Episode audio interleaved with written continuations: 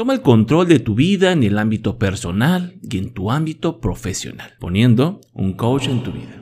Un coach en tu vida te ayudará a generar la mejor versión de ti en tu ámbito personal o en tu emprendimiento. Y te ayudará a enfocarte en obtener los resultados que buscas al menor costo posible.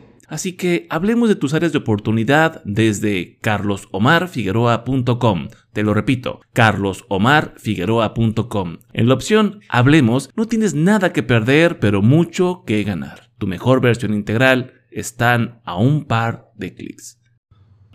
En esta ocasión quiero hablarte de lo que es el nivel de valor percibido. A veces nosotros tratamos de crear un emprendimiento, un negocio en función de lo que sentimos que se están moviendo en el mercado. Sin embargo, ¿qué hacemos cuando tratamos de competir con empresas que tienen un presupuesto monstruoso de miles de dólares y nosotros tenemos una capacidad de inversión en publicidad sumamente limitado?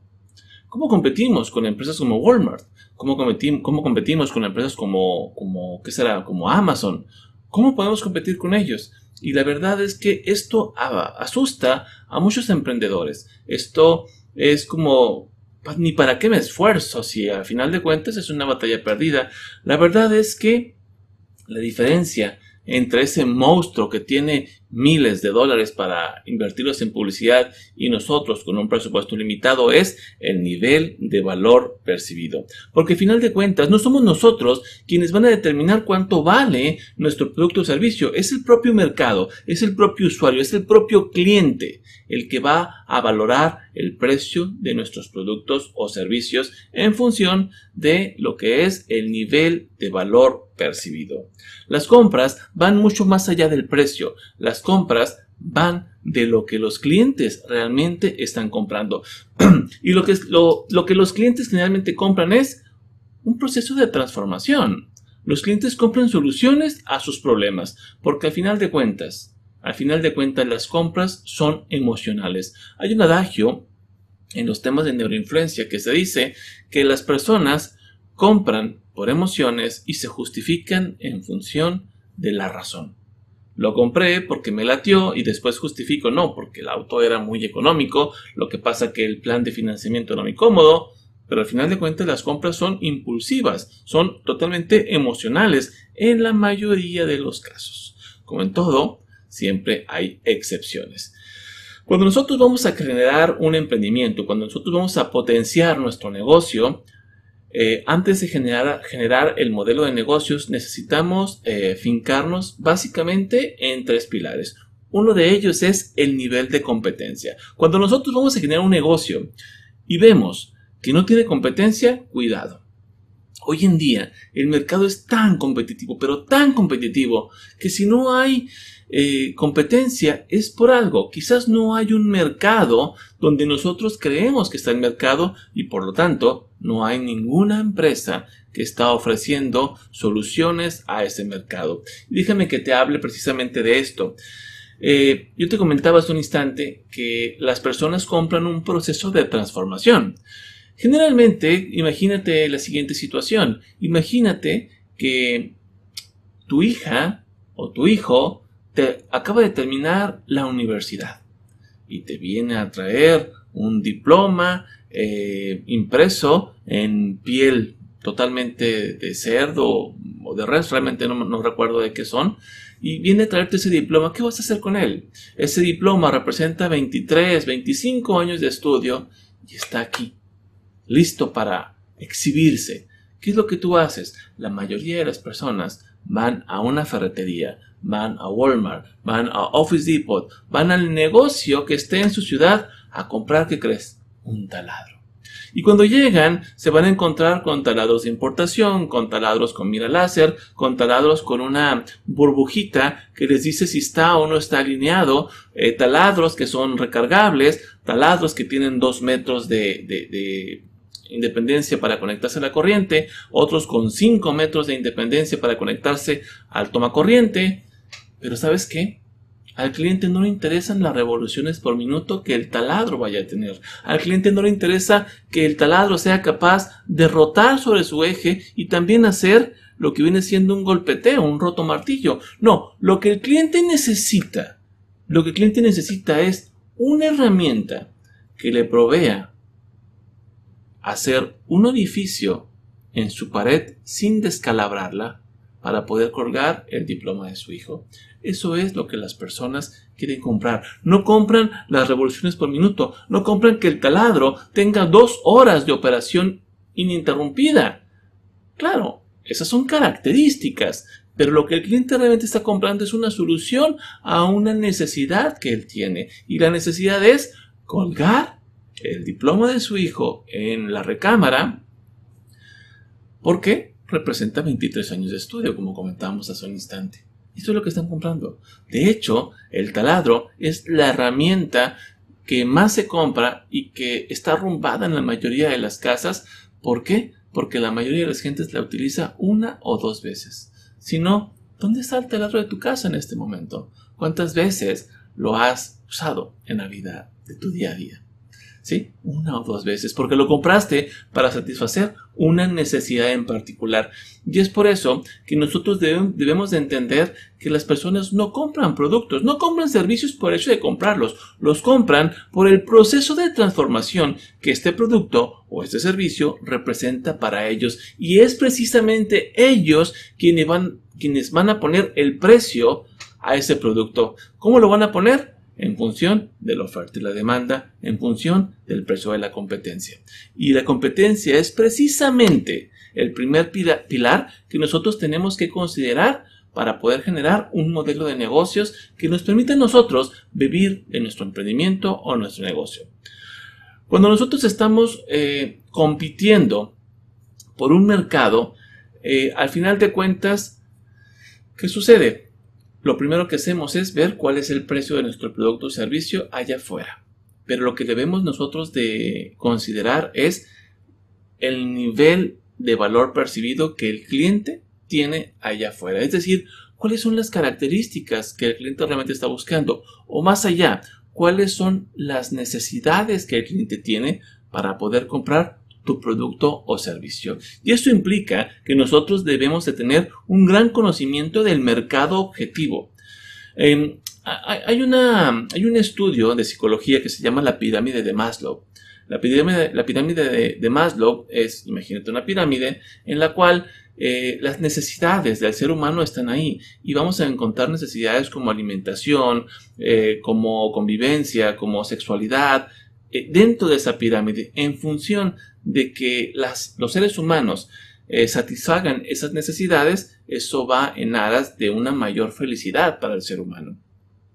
Entonces, eh, este mismo principio, como la alimentación es una necesidad, necesidad básica, ese principio hace que las personas creen que por hacer comida automáticamente la gente va a comprarla. Por eso cuando tú te haces un pie riquísimo y la gente te dice, wow, qué rico pie, deberías hacerlo para vender, harías muchísimo dinero. Pero la gente no necesariamente compra eso. ¿Qué compra? La experiencia, el proceso de transformación, lo que esa compra representa para ellos, es decir, el nivel de valor percibido.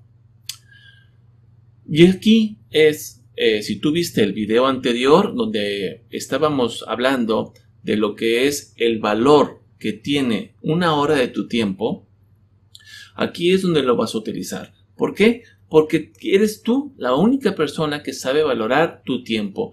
Y si las personas compran un proceso de transformación, darle a las personas ese proceso de transformación cuánto tiempo tuyo requiere.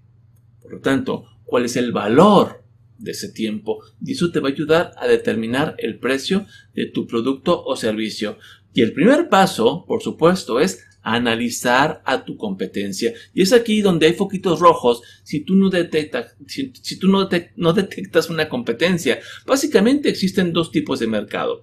Tenemos el mercado masivo, como por ejemplo, como te hablaba ahorita de la pirámide de Maslow, en el cual nosotros vamos a satisfacer una necesidad básica, necesidad de alimentación. Entonces podemos generar productos para las masas, es decir, para todo el mundo. Si nosotros hacemos eso, si nos centramos en satisfacer una necesidad masiva para un mercado masivo, como la alimentación, entonces nosotros vamos a entrar a competir por precio, donde el más barato es el que va a vender más, lo cual implica que tu modelo de negocios, que vamos a ver en videos más adelante, requiere un gran mercado de consumidores deseosos de tu producto o servicio.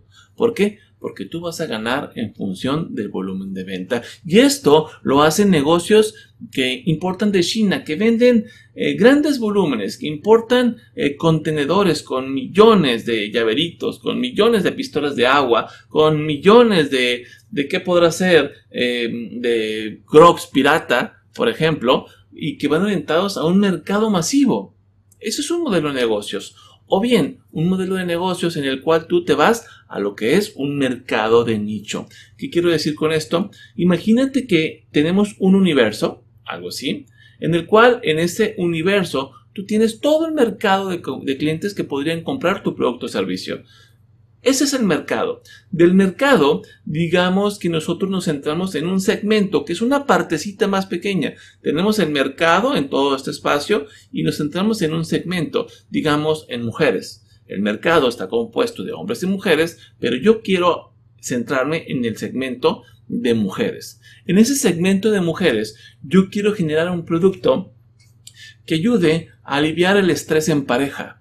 Entonces nos vamos a un nicho que son mujeres casadas. Entonces tengo mi mercado, que son hombres y mujeres, un segmento que es mujeres y un nicho que, más pequeño que vienen siendo mujeres que viven en pareja. Entonces, ¿qué sucede? Una vez que determinamos nosotros el nicho de nuestro producto, bueno, hay que analizar qué competencia existe allá afuera. Y ese es el primer pilar que nosotros debemos de analizar para generar un modelo de negocios que, como te comento, más adelante vamos a analizar. La competencia. Si no hay competencia, hey, warning, foquitos rojos, quiere decir que no hay un mercado hambriento de esos productos o servicios. Recuerda, las personas que compran un proceso de transformación y debe de haber competencia. Ese es el primer pilar, si hay o no hay competencia. El segundo pilar que nosotros debemos de validar de alguna manera para ver eh, si el modelo de negocios que vamos a utilizar realmente va a funcionar para nosotros es nuestro nivel de experticia. Hoy en día podemos encontrar personas que tienen maestrías, que tienen doctorados, que tienen 35 años en el mundo académico y que son expertos en darte metodologías, en darte estudios, eh, son académicos de primer mundo, conferencistas internacionales, pero que no tienen experiencia de campo, experiencia en la vida real. Es decir, esos conocimientos que tienen las personas funcionan en el mundo teórico, pero el mundo real es mucho más competitivo que el mundo teórico. El mundo teórico está cambiando de manera constante. Si tú llegas a ver un video, si tú llegas a ver un curso de hace cinco años, es muy probable que ese conocimiento hoy en día no tenga aplicación en tu realidad. Es por eso que tú necesitas personas que tengan experiencia de campo en el mundo real. Por supuesto, leer libros es importante, por supuesto, tomar cursos es importante, por supuesto, asistir a conferencias con colegas es importante, pero es muy importante la experiencia que nosotros podemos tener en un determinado campo. Y es precisamente esa experiencia que nos, la que nos va a ayudar a validar nuestro precio de cara al mercado, porque la experiencia tiene muchísimo valor percibido. ¿No me crees, verdad? Bueno, imagínate el siguiente, la siguiente situación. Imagínate que te, piensa, que te empieza a doler un molar. Es eh, domingo, es domingo a las 9 de la mañana. Tú vas y estás comiendo que te gusta carne por algún motivo en domingo. ¿Y qué sucede? Que en este momento estás comiendo carne y tu muela muerde un hueso. Tu, tu molar se fractura.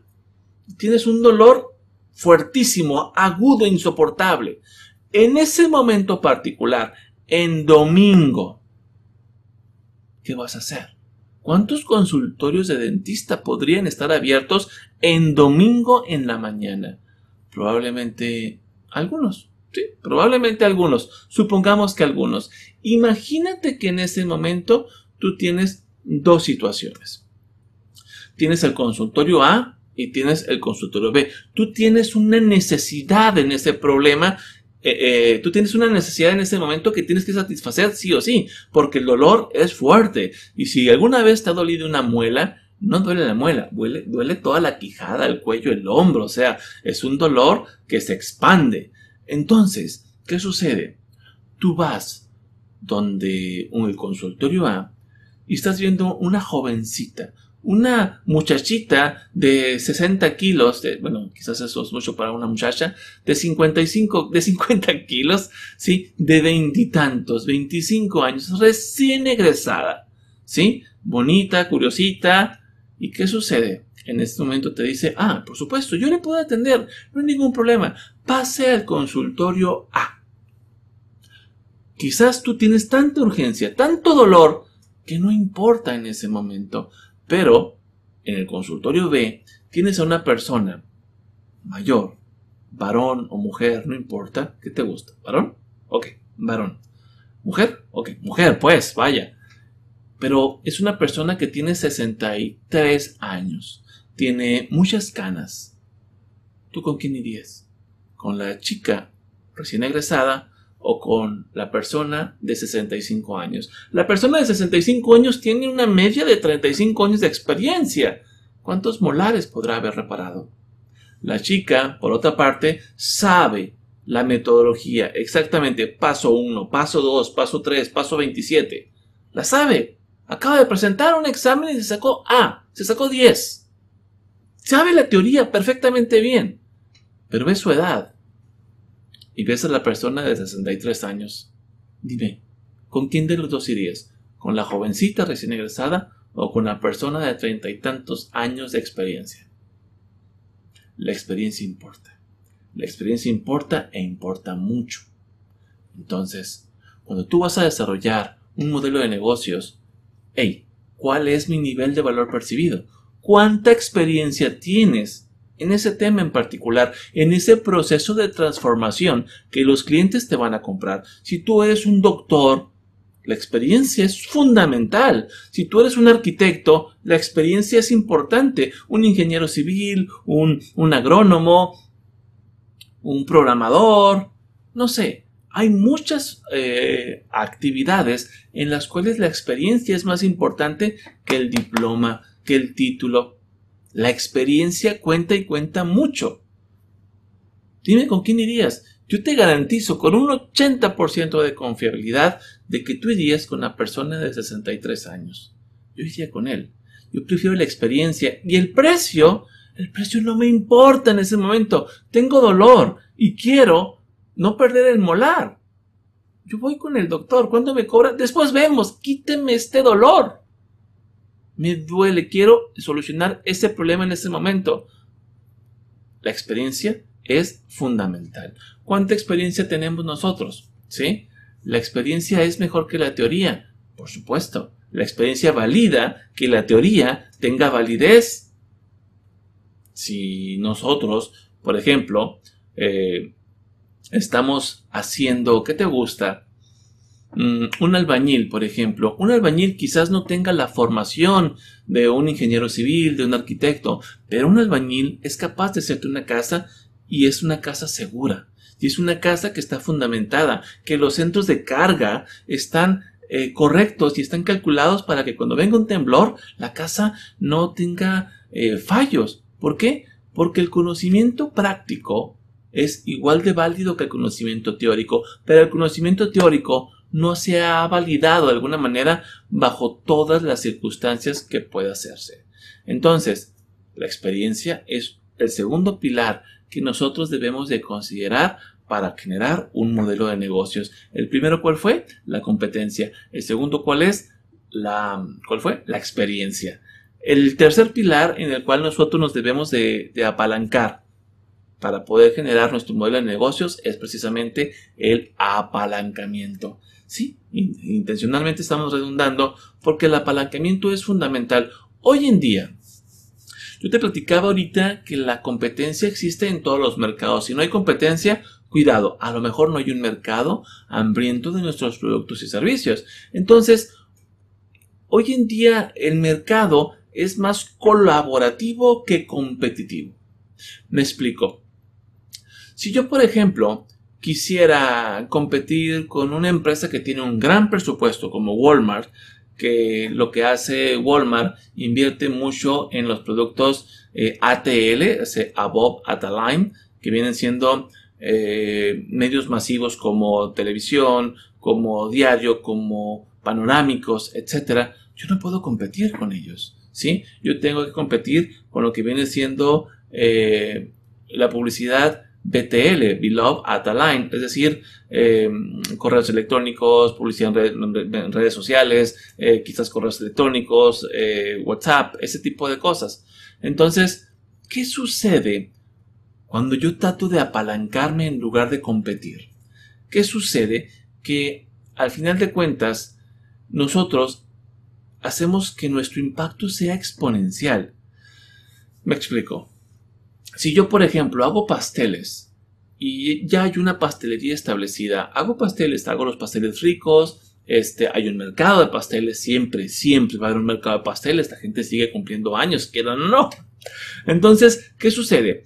Si yo, por ejemplo, hago, en lugar de competir con la panadería, con la pastelería en cuestión de moda, trato de generar una relación estratégica, nosotros vamos a crecer en un impacto. Es decir, si lanzamos una promoción, si lanzamos una estrategia de ventas donde el cliente pueda hacer válida esa promoción, ese cupón en la pastelería líder o en otra pastelería y el producto es exactamente el mismo, tiene el mismo nivel de valor percibido, entonces nuestro impacto va a ser exponencial. ¿Por qué? Porque en lugar de estar compitiendo con la pastelería en turno, la vamos a complementar. Y al momento de complementarla, nos estamos, y redundo, apalancando de la influencia que la empresa líder tiene. ¿Qué va a suceder con una empresa líder? ¿Qué beneficios tiene? Pues que va a tener mayor cobertura. ¿Qué beneficios tiene? Que los clientes lo van a percibir que es una promoción de ellos e indistintamente más adelante le pueden comprar a ellos. Entonces es un ganar-ganar porque extendemos la cobertura de eh, la empresa líder. No me quieres hacer caso en el ejemplo de pastelería, vámonos a un negocio que cambie aceites. ¿Cuánto, ¿Cuál es esta capacidad de automóviles que un determinado taller puede hacer para cambiar el aceite? No sé, se me ocurre que cambiar el aceite durará de 30 a 45 minutos. ¿Qué sucede si nosotros nos asociamos con los principales talleres que cambian aceite en la ciudad y lanzamos una promoción donde las personas pueden hacer válida la promoción en cualquiera de los talleres afiliados? Estamos, ¿qué? Estamos haciendo un impacto exponencial en toda la ciudad donde todos ganamos de alguna manera todos ganamos. Inclusive podemos poner un call center en el cual nosotros podemos poner una cita y nos manden al taller que corresponda para que haya un cierto balance en la carga de trabajo que va a tener cada una de las empresas que se quiera sumar a esto. Apalancamiento. Apalancamiento es que hay que unirnos a la competencia en lugar de competir. ¿Para qué? Para crecer los dos o los tres.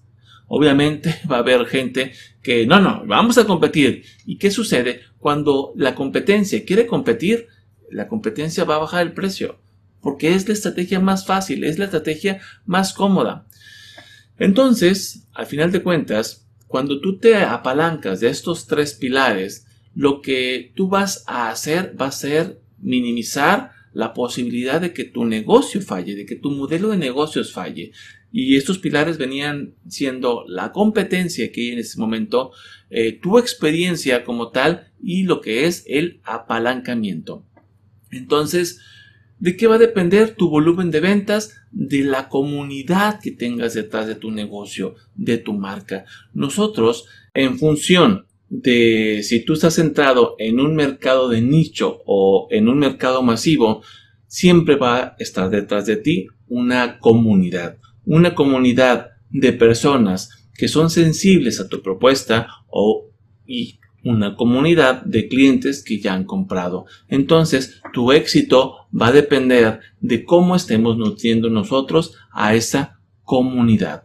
Cada día, cada día, esto es muy importante, cada día que tú tardes en llevar tu idea de negocios a la implementación, es un día más que más competencia está surgiendo. Porque todo el mundo en este momento está tratando de qué? De emprender. Y que tu presupuesto no te limite. Esto sí es importante el presupuesto, por supuesto. No te voy a decir que el presupuesto no es importante. Sí, sí es importante.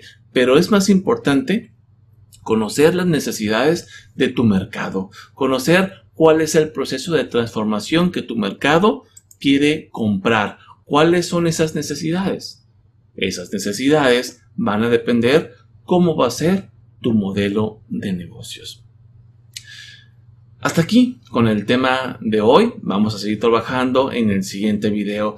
Si tú aún no estás suscrito a lo que viene siendo nuestro canal de YouTube, te pido que te suscribas para que no te pierdas los siguientes videos en los cuales vamos a seguir desarrollando cómo determinar el modelo de negocios que es acorde a tu negocio. En fin, se despide desde la antesala del desierto de Sonora, Carlos Omar Figueroa López. Nos vemos en el siguiente video. Hasta entonces. Toma el control de tu vida en el ámbito personal y en tu ámbito profesional, poniendo un coach en tu vida. Un coach en tu vida te ayudará a generar la mejor versión de ti en tu ámbito personal o en tu emprendimiento. Y te ayudará a enfocarte en obtener los resultados que buscas al menor costo posible.